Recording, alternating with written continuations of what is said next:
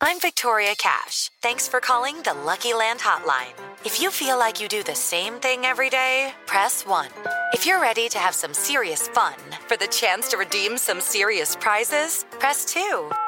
We heard you loud and clear. So go to LuckyLandSlots.com right now and play over 100 social casino-style games for free.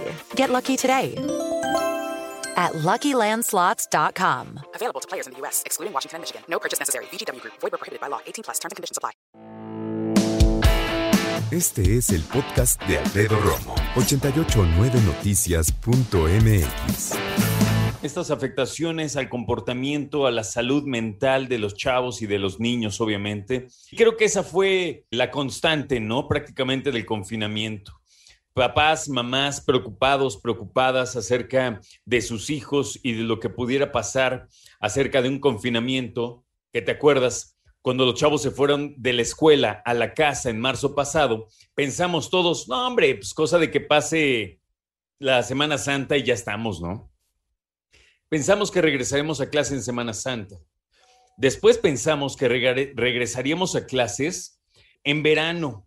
Y de hecho la pregunta era, oye, regresar a clases ya para qué, ¿no? Pues mejor hasta el próximo ciclo escolar. Y así nos pasamos 15 meses en confinamiento los que podemos y los que todavía continuamos de alguna manera. Así que es obvio pensar que si tú y yo, como adultos que somos, tenemos problemas en manejar toda esta situación del confinamiento, imagínate los chavos.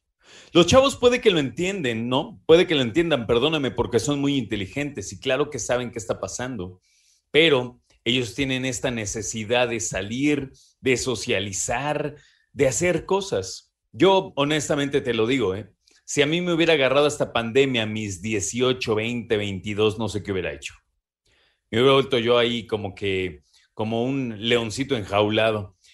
Con esto la pandemia provocó que chavos y adolescentes pierdan, dicen, capacidad de concentrarse, un leve retraso ¿no? en el desarrollo cognitivo. Y no lo digo yo, lo dijo Carlos Hurtazo, quien es docente de la Universidad del Valle de México, y dice que en días pasados, al dar la conferencia que se intituló Impacto biopsicosocial en menores durante la contingencia, este señor dice que a nivel mundial se calcula que son 168 millones de chavos que dejaron de ir a clases en todo el planeta. 168 millones de chavos en todo el planeta dejaron de ir a clases. Calculamos, ¿eh? Ahora, ¿y en México qué? 33 millones fueron los que tuvieron que quedarse en casa a tomar clases a distancia y este aislamiento que tuvieron pudo haber afectado su bienestar físico y psicológico. Porque, mira, a lo mejor tú tienes eh, la bendición de ser papá o mamá de más de dos, ¿no? Tal vez tienes dos hijos, tal vez tienes tres, cuatro, no sé. Pero, ¿cuántos niños no existen que son hijos únicos? Y que ahí la cosa, creo yo, pues es mucho más complejo, ¿no?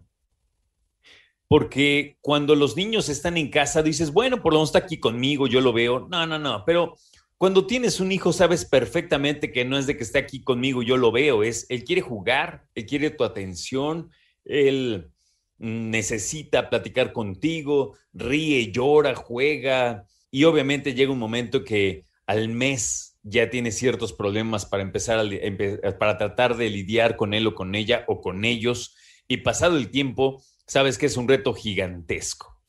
¿Y qué ha ocasionado todo esto en los niños? Bueno, ataques de ansiedad, crisis de angustia, que después podrían convertirse en trastornos de pánico, estrés postraumático, niños que a lo mejor no quieren regresar a la escuela y tú dices, pero si te encantaba la escuela, ahí hay uno, ¿no? Hay uno de los muchos síntomas de niñas y niños que dicen, yo ya no quiero regresar, yo me quiero quedar en mi casa. Y no es porque sea cómoda y porque sea su casa, sino porque a lo mejor no tienen ganas o deseos o temen salir. ¿Cómo qué otros efectos pudo haber tenido el confinamiento en los chavos? Bueno, mira, dicen que los chavos con psicopatologías previas o con alguna discapacidad podrían llegar a requerir mucho mayor atención de la que obtenían antes. Hay quienes viven en pobreza y son mucho más susceptibles, dicen, a tener problemas psicológicos. Y quienes consumieron drogas en algún momento, legales ilegales, puede aumentar la ingesta de estas sustancias. Esto quiere decir que si los chavos empezaban a fumar, ahora fuman más, lamentablemente. Otro efecto del aislamiento, dicen los expertos de la VM, es el aumento en el uso de aparatos electrónicos. Las horas pantalla, ¿no? Y esto obviamente altera el sueño, genera sobrepeso y hace pues que no hagan ejercicio, que los chavos se alejen de la actividad física. Y obviamente muchos presentaron algunas eh, alteraciones en el comer. Hay unos que eh, presentaron adicción a la comida y hay otros que dejaron de comer. Ahora, la UNICEF, que es el brazo de la infancia de Naciones Unidas, da a conocer una serie de sugerencias para tratar de revertir estas consecuencias. Si es que tú estás escuchando y dices, oye, a mí se me hace que mi hijo presente alguna de estas, ahí te va. Hay que explicarle a los chavos exactamente de qué se trata este fenómeno de la pandemia y qué necesidad tenemos de cumplir las medidas indicadas. Otra, comparte tus emociones como adulto. Está bien que digas, estoy harto de salir, yo ya quiero salir, ahorita me está dando como un ataque de ansiedad y quiero estar afuera. Es bueno que tus hijos vean que también eres un ser humano. ¿Ok?